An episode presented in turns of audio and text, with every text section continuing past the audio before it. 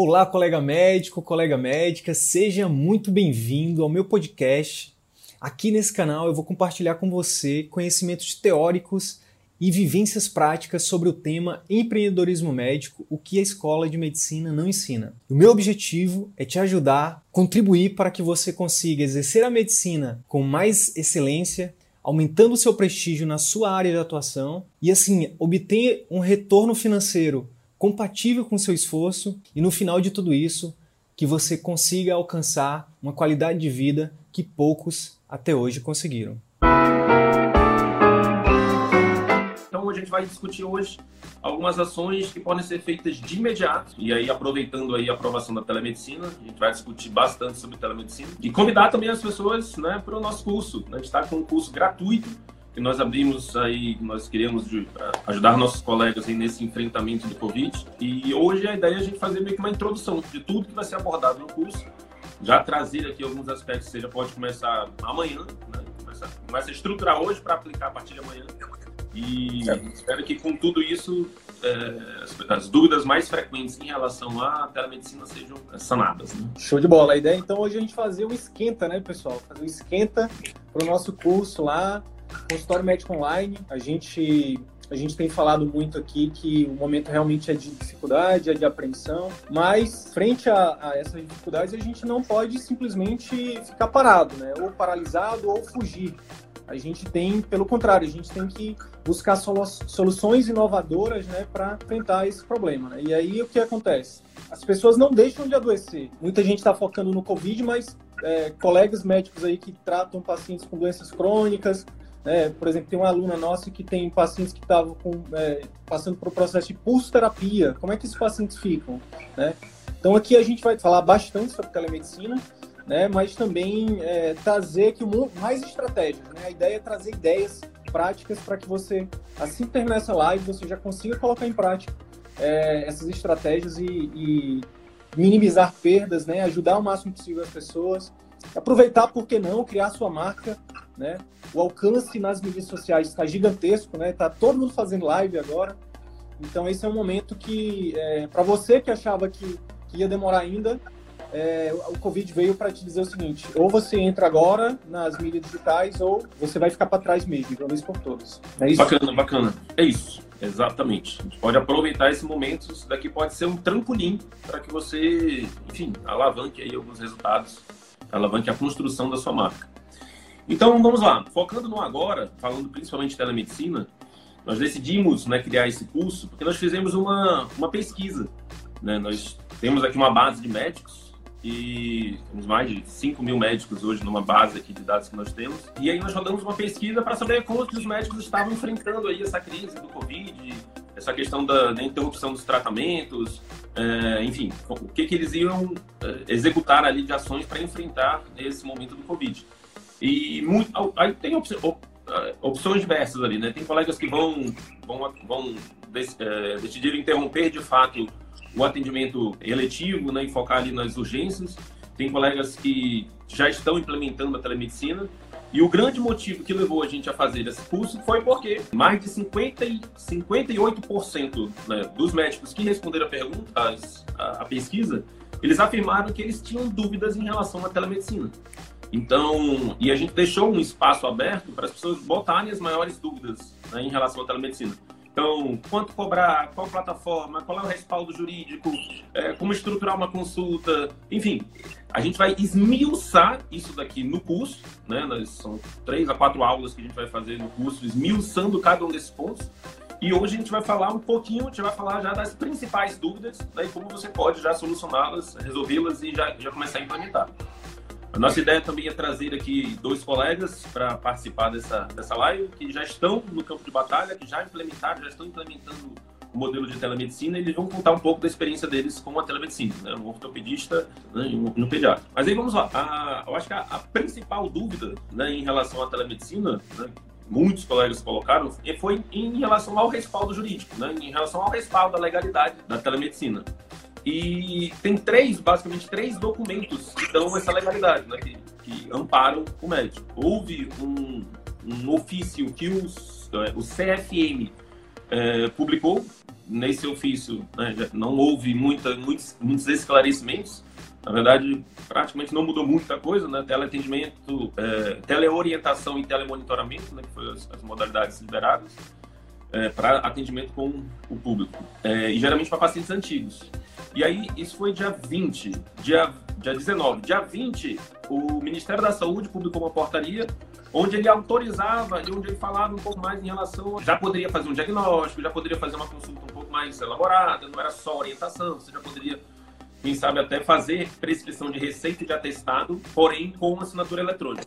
E aí, no dia seguinte, a, o Conselho Regional de Medicina do Piauí, que, enfim, Doutora a não ser que o é, Piauí aí salvando todos os médicos. O Conselho Regional de Medicina do Piauí, e por ter sido o único que publicou algo né, é, especificando ali um pouco mais, amparando, é, explicando um pouco mais sobre o que pode e o que não pode, isso tem respaldo federal. Então, não, é, não necessariamente porque foi só o CRM do Piauí que é aplicado só para o Piauí. Nós tivemos todo um conjunto de consultorias, de conversas aqui com é, advogados, né, especialistas no direito médico e até o momento o maior respaldante jurídico, vamos dizer assim, assim, maior entidade que está dando legalidade para toda a prática médica é esse ofício que o CRM do Piauí é, publicou. E nesse ofício ele tira basicamente todas as dúvidas que nós estávamos, né, em relação à receita, em relação às cobranças, né, pode cobrar, não pode. Hoje já está totalmente claro. Esse documento está, enfim, se você buscar aí, CRM, POI, enfim, lá tem especificando tudo isso. No curso a gente vai botar tópico por tópico né, em relação ao que foi apresentado lá. Mas só para trazer aqui o que está de mais claro, cobrança, você já pode cobrar. As receitas, né, não, não necessariamente só do ponto de vista de assinatura eletrônica, você já pode contratar de motoboy para fazer isso. Você pode atender pacientes novos, enfim. E a gente vai pontuar aqui algumas situações em relação a isso. Mas é, ainda mais nesse momento de epidemia, né, o, princípio que está por trás é que é, é, se não houvesse uma liberação dessa, a probabilidade dos pacientes buscarem pronto-socorro, buscarem, enfim, ainda acontecer uma sobrecarga de sistema de saúde ainda era grande, uma vez que não estavam tendo consultas eletivas. Então, uma vez que é, o CFM consegue facilitar ali a vida tanto do paciente quanto do médico com a telemedicina, você diminui essa probabilidade, você contribui aí para toda essa essa ideia de reduzir a, a probabilidade de, de, contágio. É, o que então, eu achei massa é que é, eu achei muito uma atitude muito louvável do CRM, do CFM, do Ministério da Saúde, é, em relação a proteger os médicos, né? Porque é, a telemedicina é exatamente isso. A gente consegue fazer uma espécie de triagem, né? Quantas pessoas estão indo para o pronto-socorro que não precisariam ir, né? Que se você fizer uma abordagem, né, enfim, como a gente vai falar aqui um pouco mais na frente, como a gente vai esmiuçar no curso, se você fizer uma consulta um pouco mais atenciosa, né, utilizar uma anamnese ali, enfim, fazer uma anamnese mais completa, é possível, a gente sabe, né, é, como estudioso da comunicação, é, a literatura já aponta que 80% dos diagnósticos a gente consegue fazer só com anamnese bem feita.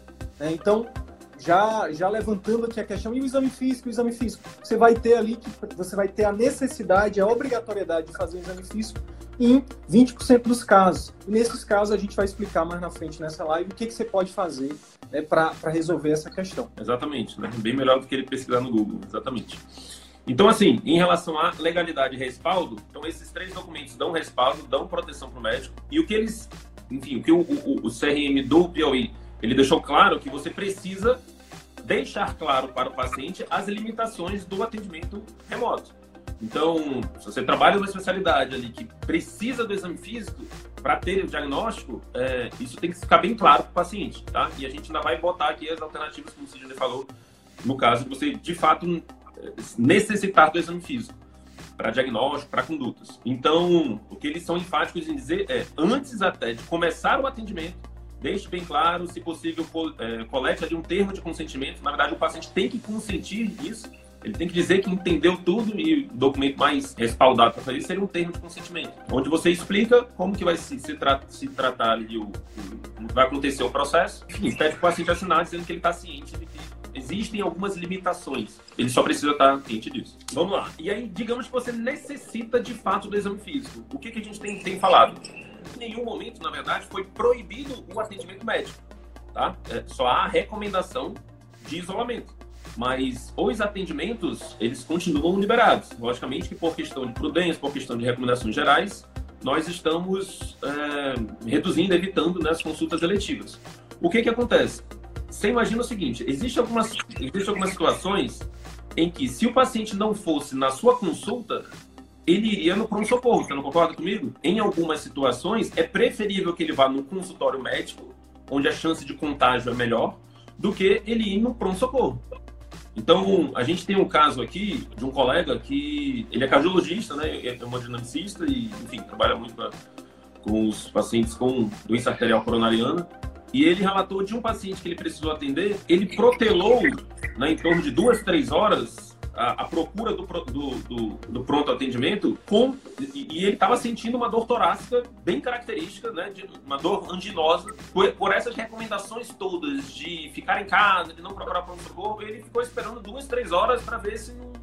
Enfim, para evitar ir no pronto-socorro. Numa situação dessa, é, é, muito melhor que esse paciente, né? logicamente nessa casa ele precisaria ir no pronto-socorro de fato, mas existem muitas situações onde, em vez do paciente protelar, ele poderia muito bem marcar uma consulta via telemedicina ou ir no seu consultório, do que ficar em casa ou do que ir no pronto-socorro. O que a gente quer deixar claro aqui é, não há a obrigatoriedade de você fechar o consultório, você pode, nesse momento agora, direcionar o seu atendimento para urgências e situações onde não pode haver uma interrupção de continuidade de acompanhamento, né? Doenças crônicas, você está ali, no... digamos que esse paciente, esse médico, ele acabou de atender esse paciente com doença arterial, arterial coronariana, né? Então fez todos os procedimentos, ele vai precisar ter um acompanhamento com essa pessoa. Muito provavelmente ele vai precisar de um acompanhamento é, presencial, né? Vai precisar fazer ausculta, vai precisar fazer algum, algum exame físico. Então, nesses casos, é preferível que essa pessoa é, vá no seu consultório do que ela fique em casa ou do que ela procure ficar procurando se expondo no, no pronto-socorro. Então, o que, que, a gente recomenda é, é você pode é, executar o que a gente chama de modelo híbrido, onde você usa a telemedicina como uma espécie de triagem uma espécie de, de um atendimento prévio para você avaliar se precisa de um atendimento presencial ou não. E esse atendimento presencial ele pode ser tanto em domicílio, tanto no consultório quanto em domicílio. Né? Então existem várias modalidades aqui que você pode estar tá lançando mão para você não parar. Então só aqui a gente tem telemedicina, onde você faz o atendimento exclusivamente via remota, via videoconferência. Você tem o atendimento híbrido, onde você usa o atendimento remoto para fazer Associado. um atendimento inicial, ou então pedir alguns exames, fazer algum, alguma orientação inicial e pedir que daqui a um tempo ele procure o seu consultório para que, que você termine, digamos assim, a consulta. E existe o modelo de atendimento domiciliar. Digamos que é uma situação, enfim, geriatria, é, pacientes alguma situação. Acamados. Oi? Pacientes acamados, enfim. Situações pós-operatório, nessas situações você pode oferecer ali o atendimento, logicamente tomando todas as, as, as, precauções, você pode fazer o atendimento via domicílio. Então, existem alternativas, tá? A gente não precisa se desesperar. Na pesquisa que a gente, a gente lançou, muitos colegas estão indo para o... É, uma vez que interromperam o eletivo, foram para a porta, né? alguns, logicamente, por quererem dar sua contribuição né, na porta, mas muitos, provavelmente, também para não terem perdas grandes no orçamento. Então, a telemedicina, o atendimento domiciliar e o foco nas urgências, eu acho que são alternativas aí para as pessoas que para os colegas que podem estar se posicionando nesse momento nessas, nessas áreas e conseguindo se manter ali nesse período. Nas especialidades onde é necessário o exame físico, você pode estar lançando mão da consulta híbrida tá? Atendimento de teleconsulta só para fazer um primeiro atendimento e num segundo momento, seja no seu consultório, seja em domicílio, você, você executa ali o exame físico ou o restante da consulta, tá? Nesse você pode momento... usar a teleconsulta para fazer um, um, primeiro um primeiro, enfim, uma triagem, uma coleta de dados, uma coleta ali inicial, uma solicitação de exames ou uma orientação inicial. Enfim, uh, um cirurgião plástico, por exemplo, ele não precisa parar totalmente seus atendimentos, ele pode fazer um primeiro atendimento via telemedicina, orientar ali algumas coisas, orientar ali algumas. É, é muito comum, antes de qualquer paciente fazer uma cirurgia plástica, ele precisa perder alguns quilinhos. Então, você já orientar ali uma nutricionista, já orientar ali um outro profissional, né? E assim que parar esse momento, ele retorna no seu consultório. Então, não necessariamente você precisa né, interromper totalmente seus atendimentos. E aí, uma dúvida que surge em cima dessa, né, dessa modalidade, é a questão da adesão do paciente. Né? Muitos, muitos colegas colocaram lá na pesquisa, é, ah, mas aí, como é que eu vou fazer o meu paciente? É, muitos, muitos têm, muitos não querem fazer telemedicina, muitos não têm uma certa uma certa distância, né? uma certa rejeição em relação à telemedicina, enfim. O que, que a gente defende, né? A gente já fez vários conteúdos aqui abordando um tema chamado copyright. Copyright né, uma, um conceito utilizado no marketing. Significa cartas, é, cartas de venda. Você, você, palavras que vendem, né? Você organizar a sua comunicação para que você tenha mais persuasão, para que você consiga convencer mais as pessoas de determinada ação. Então, o copyright para o médico ele é fundamental, seja no marketing, seja na consulta. E a gente já fez conteúdos tanto para ser utilizado no marketing quanto para ser utilizado na consulta. O que, que a gente defende aqui? Que é fundamental você preparar uma, uma espécie né, de carta de vendas, uma espécie de abordagem, tanto de pacientes antigos, né, pacientes que já foram né, seus clientes, quanto para pacientes novos, né, a gente vai entrar o marketing, para que você mostre a importância de se continuar o acompanhamento, tá? Principalmente se você foca em urgências e se você foca em acompanhamento de, de doenças crônicas. A gente defende aqui que todo mundo, né, é importante que tenha a sua lista de clientes, né? uma lista de e-mails ou uma lista de transmissão via WhatsApp ou uma lista de grupos, enfim, onde você tenha uma, uma, forma de comunicação com essas pessoas em massa. E nesse momento agora de crise, né, o que pode sustentar um consultório seria seus clientes antigos. Você oferecer para eles um modelo de atendimento via remoto. Então tem muita gente que tem dúvida se vale para o socorro ou não. Tem muita gente que tem dúvida é, isso, isso na sua especialidade, tá? Não estou falando só em relação à corona. Ah, estou com dúvidas, estou com tô com uma tossezinha, não sei se eu vou no pronto-socorro não. Tem essa situação, beleza. Muita gente está oferecendo aí até gratuitamente orientação nesse sentido. Mas a gente fala em relação à sua especialidade. Por exemplo, eu sou neurologista e eu tenho uma série de pacientes que vivem com crises de enxaqueca. Como é que essas pessoas, você imagina o sofrimento dos seus pacientes nesse momento se elas estão passando por crises de enxaqueca? Ah, não sei se eu vou no pronto-socorro, não sei se eu vou no, não posso ir no meu médico, eu não sei se eu posso tomar o remédio, eu não sei isso, não sei aquilo. Então, se você organiza, se você oferece, você foca a sua comunicação, seja para os seus pacientes antigos, seja no seu marketing, que você está ali fazendo teleconsulta, fazendo telemedicina, teleatendimento, né? Ou no modelo híbrido que seja, você mostra para ele que você está ali para amparar essa dor dele, essa urgência dele. Então, o que, que a gente defende? Para sua lista de clientes, você prepare uma, a gente chama de copy, né? Uma, essa, você prepara um textinho para você mandar para eles é, informando que você está ali à disposição deles em caso de necessidades, né? De, de, crise, no caso do neurologista. Ele vai falar, olha, se você sentir crise de enxaqueca nesse momento, ou então, sei lá, pode fazer um, um conteúdo para pacientes com demência. Olha, se, você, a sua vozinha aí, se o seu, se, enfim, a dona fulana pode ser individual, como pode ser em massa, tá? Isso aí vale de cada um. Se ela sentir essa e essa alteração, não hesite em procurar, estão aqui é, executando o modelo de teleatendimento, enfim, que a gente pode estar dando algum direcionamento para que não haja problemas maiores. Né? Então, e aí é interessante a gente falar duas coisas. Primeiro, é muito mais fácil de você vender vender, no caso, uma, você oferecer o seu atendimento, né? Entenda-se venda aqui como uma consulta. Para o seu cliente, para quem já passou pela sua consulta, claro que você tem que ter atendido bem essa pessoa, né? Tá aqui, a gente está aqui é, fazendo essa, essa prerrogativa, né? Que você atendeu bem. Então é muito mais fácil você atender um cliente antigo do que conquistar um cliente novo, né? E isso é uma coisa. Segunda coisa, como você já atendeu aquele paciente, provavelmente você tem um prontuário dele. Então já fica muito mais fácil e até antes da telemedicina ser autorizada, por você já fazer um acompanhamento de um paciente conhecido, você já, tá, você já tinha a possibilidade de fazer um acompanhamento via WhatsApp e tudo mais. Tem um colega, um aluno nosso, né, um colega médico, que falou que tem 6 mil pacientes antigos. Então, 6 mil, ele tem aí, por exemplo, se essa crise for durar uns dois meses, se ele, se ele souber é, utilizar aí a COP, como o, Arthur, como o Arthur acabou de falar, criar valor ali, criar conteúdos que possam ajudar esses pacientes nesse momento, a chance dele ter um retorno aí é, é muito grande. Então, lembre-se disso. Exatamente. Conquistar é muito mais fácil. Você manter um, um cliente antigo do que conquistar um novo, né?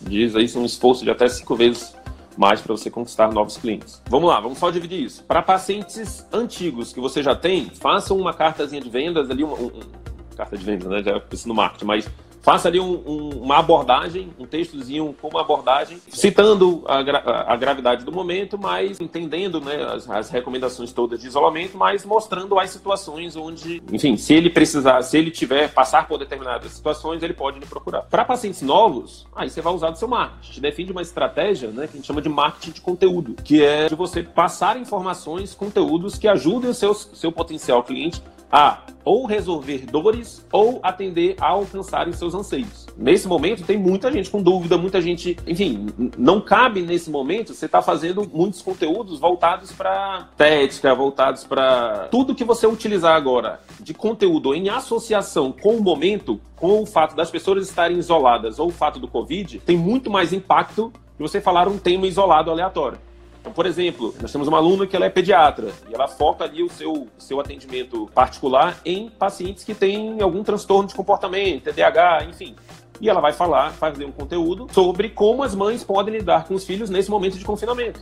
Você imagina o quanto de, de, de diferente, de curioso, de interesse que ela não pode despertar numa mãe que está passando por essa dor ao fazer um conteúdo desse. Então, os pacientes estão muito mais em casa nesse momento. Só que está tá tendo muito, muito conteúdo massificado.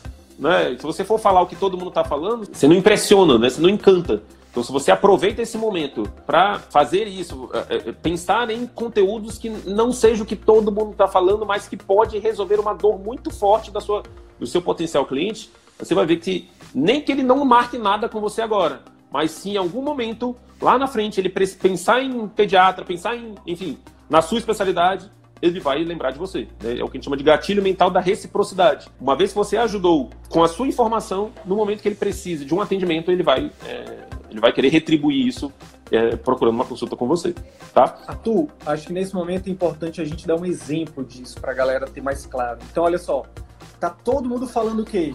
No seu marketing, fica em casa, fica em casa, fica em casa, fica em casa. O que, que a gente está falando para os nossos alunos e para os nossos mentorandos? Pense em conteúdos que você possa dizer exatamente o contrário.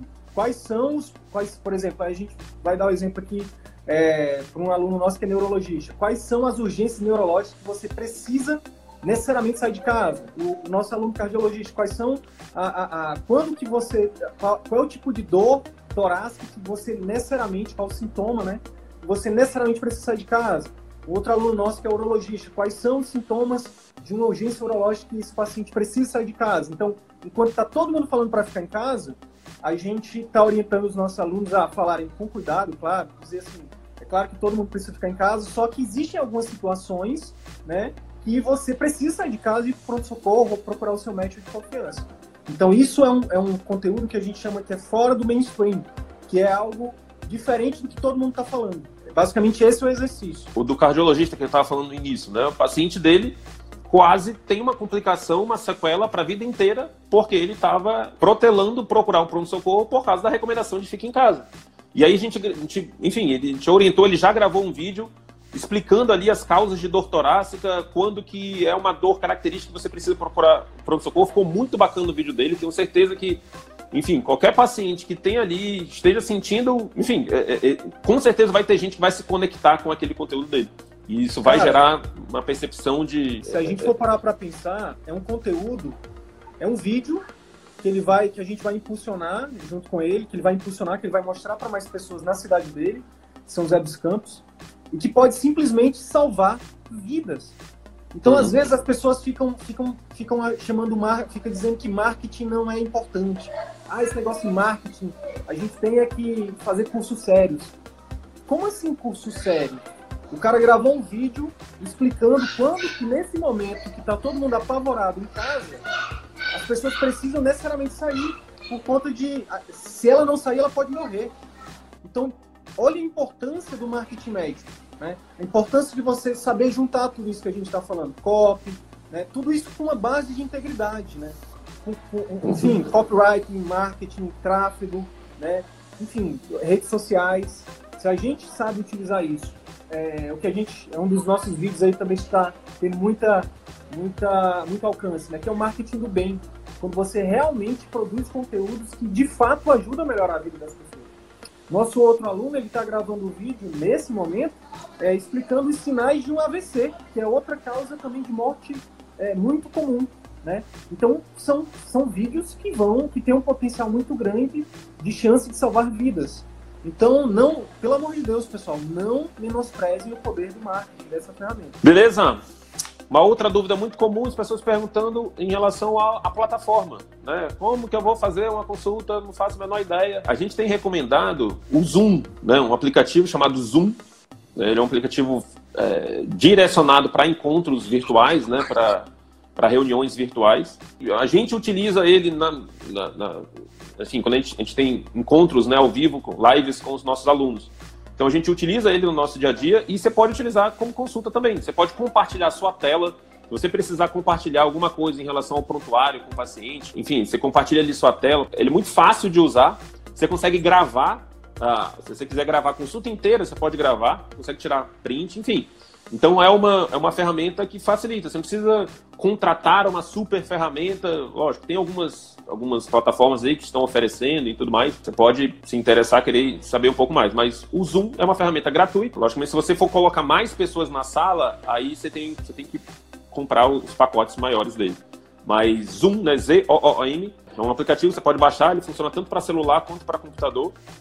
Você pode botar ali e, e pronto, simples. Você é, é, um, é, um, é um aplicativo que é, facilita ali as videochamadas. E aí você pode usar ou prontuário eletrônico ou usar o prontuário normal mesmo. Tá, e... só responder o nosso aluno aqui, que, que é um cara que merece a nossa atenção, que é o, a referência lá em gastro, cirurgião gastro, lá de, da Paraíba, doutor Fernando, tá aí prestigiando a nossa live. Fernando, você, nesse momento, cara, stories, feed, WhatsApp, o que você puder de gerar valor para sua audiência, para os seus pacientes antigos, pacientes novos, está valendo. É, eu acho que esse é um momento muito importante para a gente realmente se posicionar. Só um minutinho antes então, de aí, chamar ó. o Pedro, eu só queria falar em relação à cobrança, né? O documento do CRM do Piauí, ele foi muito claro. É, o atendimento via remota, via telemedicina, ele é de responsabilidade, ele gera uma responsabilidade médica e por estar envolvido né, num, num, num, num, ambiente ali, numa situação em que demanda uma certa responsabilidade, ele precisa ser remunerado, tá? Então não fiquem com medo, está respaldado a questão da cobrança. Você pode manter o seu valor, você pode aumentar o valor se você trabalhar, por exemplo, com o conceito de, de consulta híbrida, em que você faz uma triagem via telemedicina e uma consulta domiciliar, por exemplo. Vai aumentar o valor. Uma resolução, né, Sidney, que você pode cobrar até duas vezes mais o valor da sua consulta se você faz uma consulta domiciliar. Você pode aumentar o valor, você pode manter, enfim, é, é ainda mais se você executa as ações de telemonitoramento que a gente vai explicar os nossos alunos aqui já conhecem do curso, mas a gente vai falar no curso gratuito que a gente vai dar, vai, a gente vai explicar um pouco mais sobre o telemonitoramento, que é uma ferramenta fantástica que você pode fazer de encantamento do seu cliente e que pode gerar mais relacionamento e mais resultados para você. Então, se você executar um, um, as ferramentas de telemonitoramento, você pode manter consulta e quem sabe lá na frente você pode até monetizar o telemonitoramento e você pode reduzir, né, se você achar que de fato sua consulta ela vai perder bastante com a falta de do exame físico ou se você não vai estar tendo toda a questão da estrutura ali para agregar valor né, no, no serviço que você está oferecendo, você pode diminuir 25%, 30%, enfim, aí vai de cada um. Tem um colega que ele deixou à disposição do paciente decidir. Então ele, ele falou o preço da consulta dele particular e ele deixou à disposição do paciente decidir a forma dele de contribuir nesse momento, né, de, de Covid e tudo mais. Você não sabe como é que vai ficar depois, a gente acredita que a telemedicina vai continuar e que, é, enfim, seria interessante todo mundo já ter alguma coisa estruturada em relação a isso. E aí vale você já ter meio que pensado essa questão dos valores. Tá? Mas nesse momento a gente, a gente fala dessas três modalidades em relação à cobrança. Eu vou chamar aqui o Pedro, deixa eu fechar aqui o Sidney. E vou chamar aqui o Pedrão, neonatologista, neonatologista de Mato Grosso do Sul. Opa! Grande Pedro! Fala, mestre. Beleza? Tudo bem? Satisfação enorme ter você aqui com a gente. Obrigado aí pelo Pedro convite, é um cara né? diferenciado, ele é um cara de execução. A gente tem sempre defendido três pilares, né? Você é, aprender, estruturar, executar. Então, a gente fez um dos nossos alunos, ele aprende, no outro dia ele já estrutura, no outro dia ele já executa. Então, é, obrigado por você estar aqui com a gente. E no momento que foi liberada a telemedicina, acho que, que no dia, né, você já começou a, a, a fazer um movimento ali para, assim, informando a questão da telemedicina, você já começou a atender. Conta um pouco pra gente, Pedro, como é que foi aí a sua experiência com a telemedicina? Quais são as dificuldades que você estava no início e como é que você conseguiu resolvê-las? Bom, boa noite aí, pessoal. Boa noite aí nos professores aí. Sou o Dr. Pedro Amaral, sou neonatologista e sou mentorando dessas duas feras aí. Bom, meu contato com a telemedicina foi anterior, né? Eu já fazia telemedicina internacional, na verdade. Já prestei assessoria Bolívia, Alemanha, Estados Unidos, Canadá e Japão. Então, eu já tinha tido esse primeiro contato com a telemedicina, que lá fora já é uma ferramenta totalmente usual e faz parte do cotidiano médico lá também. E principalmente na minha área de, da pediatria, né? Sou neonatologista, então acaba que, acho que tem alguns pediatras aí no grupo, então eles sabem o quanto o nosso telefone está tocando agora, além do que ele já tocava, né? Uhum. Então, sem sombra de dúvidas, a telemedicina veio aí num momento mais especial e realmente a gente tem que atentar para essa ferramenta e usar ela da melhor maneira possível, né? Acho que o grande medo das pessoas é o fator cobrança. Acho que isso que a gente tem que tomar bastante cuidado, porque em momento algum é, o médico cobrar está errado, né? Porque você está expondo conhecimento, você está avaliando. Um exemplo até engraçado, no Japão existem aplicativos em que você compra o aplicativo igual um cartão de, de, sei lá, de saldo e você vai fazendo perguntas e vai batendo aquilo ali. Quer dizer, totalmente Caramba. viável e funcional. Uhum. Vale muito a pena. E, e, na sua realidade aí, como é que foi o atendimento né, na pediatria? Como é que você, como é que você estruturou? Você precisou de uma super plataforma? Como é que você fez? Não, é, mais ou menos nesses na pontos verdade, que a gente falou aqui, como é que você fez? Como é que você abordou? É, a minha primeira base de propaganda realmente foi o Instagram, né? Por eu ter um, um giro muito grande de acessibilidade e os meus pacientes buscarem informações no meu Instagram, ter uma base ali de conteúdo realmente para meus pacientes então, acaba que isso ficou um pouco mais fácil para eu convencer. Eu já tinha uma base de armazenamento de, de dados do paciente, né, no meu consultório especificamente, uma base de dados já. Aquela que entra o paciente, você coloca a primeira consulta, enfim, você tem um banco de dados ali, né? Sempre uhum. trabalhei em conjunto com a minha secretária essa questão do, olha, estou com a propaganda do atendimento online. Então a gente precisa reorganizar uhum. toda essa agenda. Meu consultório está fechado, né? Com uma norma, eu sou do Mato Grosso do Sul, né? Então aqui é o estado do ministro da Saúde. Então tudo acontece de maneira muito efetiva, como exemplo para o restante do país. Então a gente está uhum. Tá trabalhando nesse aspecto aí. Então, e fazendo essa base é, eu, eu converso de assim que a minha secretária entra em contato ou a pessoa entrou em contato com a secretária, ela já fornece para essa pessoa as informações básicas do que vai acontecer, como vai acontecer, o tempo de duração da consulta, né? Como você mesmo já citou aí, eu deixei a critério dos pais o quanto eles achavam que deveria me pagar, né? O pessoal aí dos gatilhos mentais já entendeu a jogada desse lance aí da autoridade, da reciprocidade tudo que a gente coloca nesses simples detalhes, né? Então, e eu estou tendo uma resposta bastante efetiva. Hoje eu acho que foram acho que 10 consultas ou 12. Não, não fechei ali o balanço do dia, até porque ainda pode acontecer. Eu estou de plantão dentro de uma UTI, mas o telefone está aqui. Consulta, consulta, consulta. Eu acho que o legal, né, principalmente os pediatras em si, como as pessoas já têm essa questão do costume de perguntar muitas coisas, essa base de dados é extremamente importante. E primeiro que você se valoriza, ninguém disse que você tem que atender seu telefone às 3 horas da manhã. Isso porque, eu, por exemplo, eu sou especialista em alto risco, então eu lido com prematuros. Uhum. Por mais que eu já tenha um público ali que eu trabalho de maneira bem específica no consultório, tudo que está acontecendo agora é a parte. Né? Hoje a gente confirmou o primeiro bebê corona positivo no estado. Imagina o meu telefone como é que foi. Doutor, meu filho está assim, assim, assim, assim. Opa, não, olha, Agora, no momento, eu não posso atender a senhora. Se a senhora quiser marcar uma consulta online, é esse o número. A minha secretária vai passar para a senhora como é que funciona, tudo bem? Maravilha. Isso Tudo é comunicação, né? É comunicação, entendeu? Óbvio que, assim, se eu estou lendo algo de urgência, de emergência, eu também não vou falar, ó, oh, não, liga lá que é consulta online, tá? Aí, claro que nesse momento a gente tem que fazer esse, esse link aí com as famílias, senão eu, todo o seu nome que você prezou e construiu ali vai por água abaixo. Bacana, bacana. Pedro, muito obrigado. Obrigado pela sua contribuição. Valeu, Sei que você está aí obrigado, em trabalho, eu não vou lhe, lhe, tomar mais muito tempo, mas obrigado pela sua contribuição. E obrigado, obrigado por mostrar para os outros colegas a importância do, do marketing, a importância da presença digital, a importância da comunicação, a importância de, do fazer, né, do executar. Obrigado por estar sendo esse exemplo aí ah, para todos os Só, só para fechar a última coisa que é legal aí para as pessoas. Pós a mãe, você falar para a mãe, pô, se você realmente gostou, comenta aqui para mim o que você acha, manda lá no meu Instagram, manda no meu e-mail, para que eu possa uhum. passar para as outras mães essa novidade que é realmente importante, esse exemplo que convence, beleza? Uhum. Valeu, Valeu, Pedrão. Obrigado. Obrigadão. Um abraço, Mestre bom Ronald, trabalho para você. Valeu. um abraço. Vamos falar aqui com o Ronald. O Ronald, ele é ortopedista. Grande Ronald! Boa noite, boa noite a bem? todos. Estão me ouvindo bem? Tudo bacana, estamos ouvindo tá perfeitamente. Ótimo. Bacana. Obrigado pela sua contribuição, obrigado por participar aí.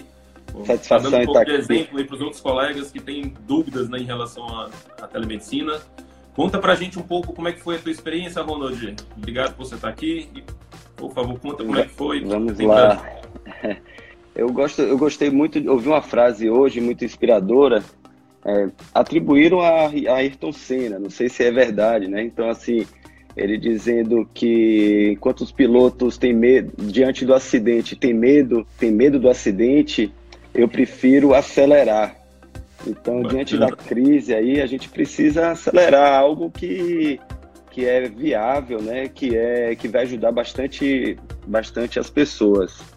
E aí eu já tinha, eu, eu, eu sou professor da universidade aqui e a gente já buscava a trabalhar isso com os alunos, é, com várias plataformas, para tentar é, distribuir conteúdo para esses alunos, é, conteúdo adicional ao que a gente via na sala de aula. Então, isso é, me deu um pouco de, de experiência para quando chegou nesse momento de utilizar com os pacientes, a gente conseguir de uma forma bem tranquila.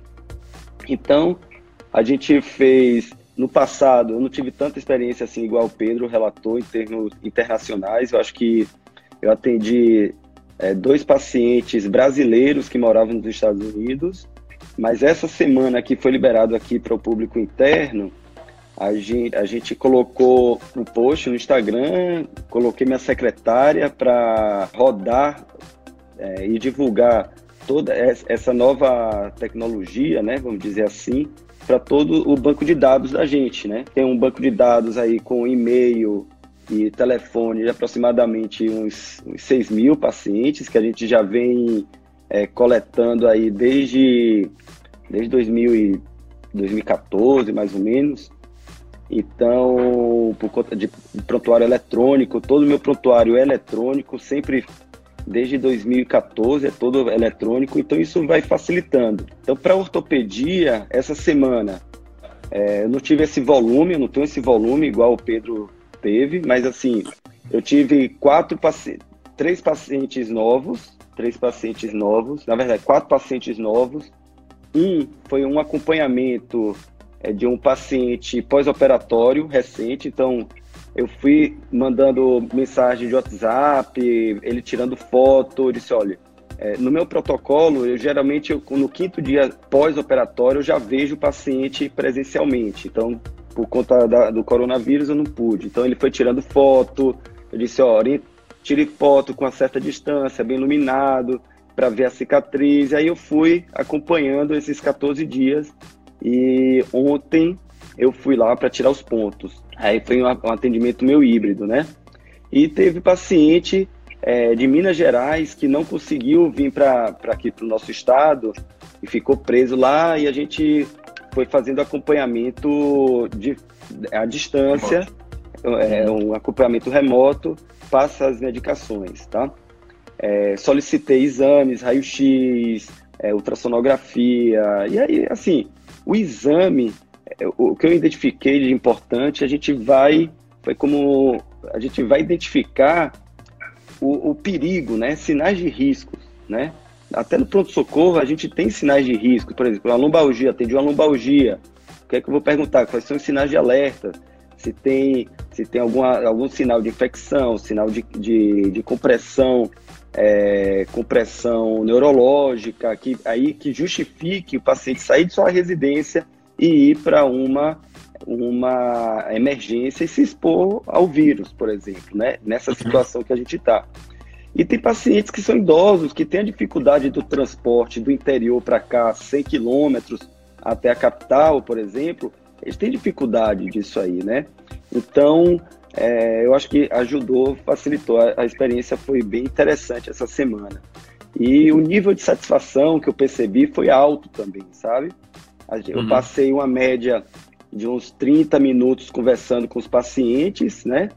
Pedindo é, arco de movimento, levanta o braço, é, bota a mão na cabeça para a gente mensurar, é, é, faz a flexão do, do tronco para ver se é uma, uma dor discogênica, faz a extensão da coluna para ver se é uma dor facetária. Então, onde é a dor? Filma, pede para alguém filmar onde é a dor. Então, a gente vai moldando, vai aos poucos é, tendo pistas, né?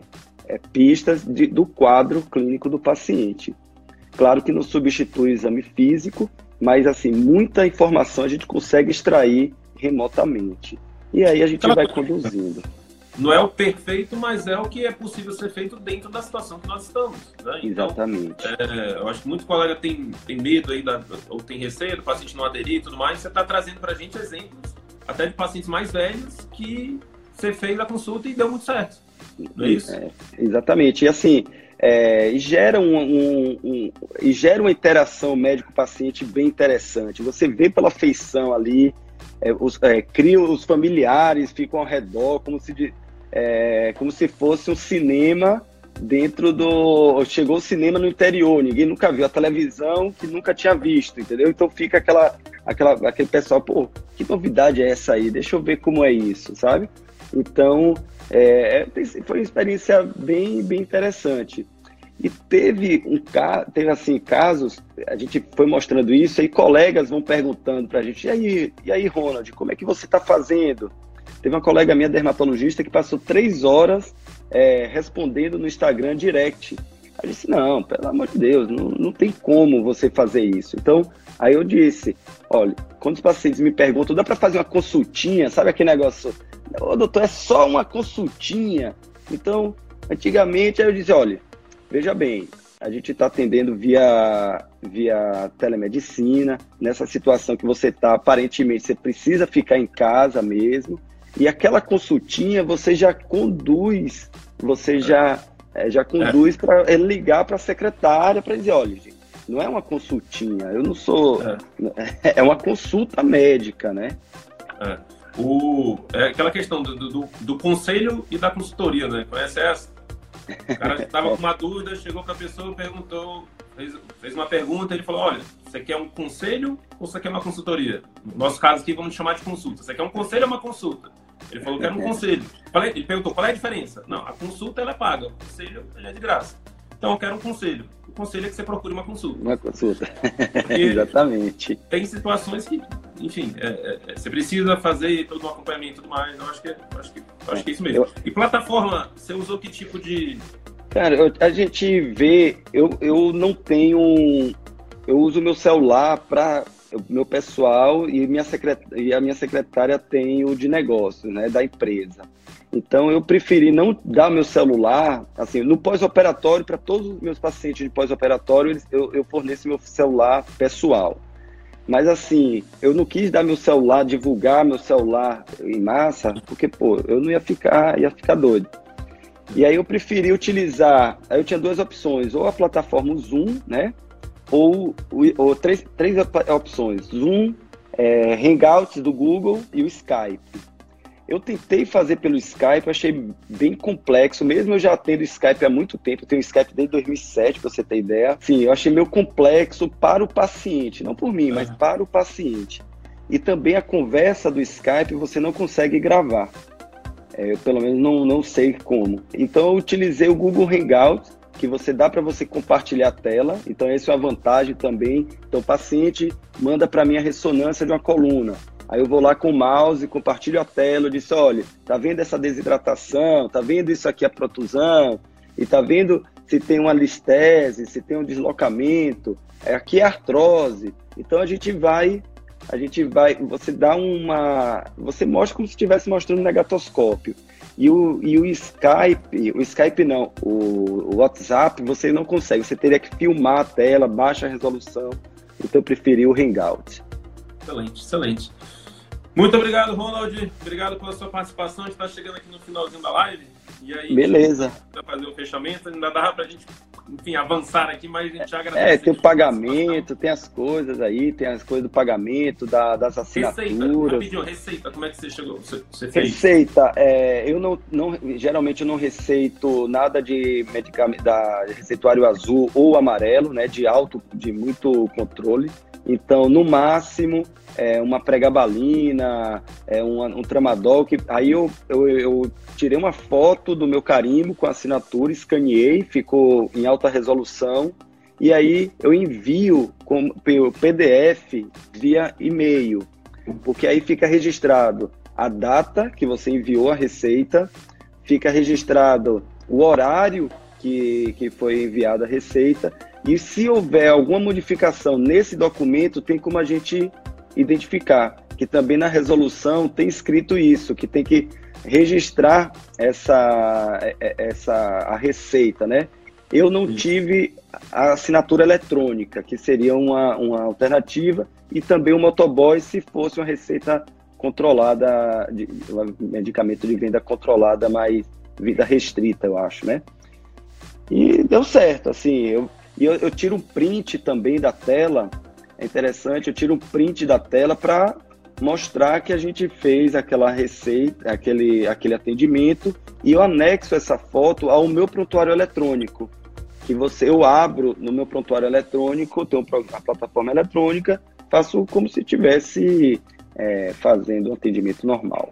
Bacana, Ronald. Muito obrigado. Obrigado pela sua contribuição. Você com certeza vai ajudar aí os colegas aí com seu exemplo e boa sorte, sucesso sempre. Abraço. Grande abraço. Até mais. Chamar novamente o Sidney só para a gente fazer um fechamento. Está finalizando aqui de live, já vai terminar por aqui nosso tempo, mas massa, tem, tem muita coisa que a gente pode aprofundar né? a questão das receitas, a questão da assinatura eletrônica, questão, então, toda essa parte pormenorizada a gente vai fazer no curso. Se tem gente fazendo, você também pode fazer, você também pode trazer para sua realidade. Lógico, não é o perfeito, mas o ótimo é inimigo do bom, né? Esperando pelo ótimo que ninguém faz nada. Então a gente está nesse momento de crise, nesse momento de crise que a gente tem que se desenvolver, a gente tem que fazer as coisas que a gente não faria tradicionalmente. Então, se você está aí pensando em, o que você pode fazer, em vez de se desesperar pelo atendimento caindo, 65% das pessoas que responderam a nossa pesquisa falaram que tiveram, é, que vão ter perdas moderadas a graves, né? moderadas a, a, a muito altas do seu orçamento. Então, telemedicina, ou atendimento domiciliar, ou atendimento híbrido são ferramentas que você pode é, utilizar ali no seu dia a dia para não ter tantas perdas assim, né? minimizar as perdas, ou quem sabe até abrir aí uma unidade de negócio para futuramente você, você, também estar, enfim, ganhando a partir desse, dessa modalidade de atendimento. É isso, é isso pessoal. É isso, pessoal. Massa, obrigado pela, pela presença de vocês aqui. A gente bateu os recordes aqui. E não deixem de participar do nosso curso, se inscrevam, tá lá na nossa bio. Compartilhe essa live aqui com seus colegas médicos, é só, ela vai ficar disponível 24 horas, é só vir aqui, clicar aqui na, no aviãozinho e mandar para os seus colegas. Você vai ajudar aí os colegas que estão nesse momento de dificuldade aí, compartilhando os conteúdos que a gente está passando aqui, beleza? Valeu, tamo junto. Valeu, pessoal, até mais. Então é isso. Se de alguma forma esse conteúdo agregou algum valor para a tua carreira médica, eu vou te fazer dois pedidos. O primeiro é que você compartilhe esse episódio com seus amigos médicos, pelos grupos de WhatsApp, nas suas redes sociais. E o segundo pedido é que você visite as minhas redes sociais, o Instagram, o Facebook, o YouTube. Procura lá Dr. Wilder e Sidney Guimarães. Você vai ter acesso a muito mais conteúdo sobre empreendedorismo médico que a Escola de Medicina não nos ensina. Beleza? Até o próximo episódio. Valeu!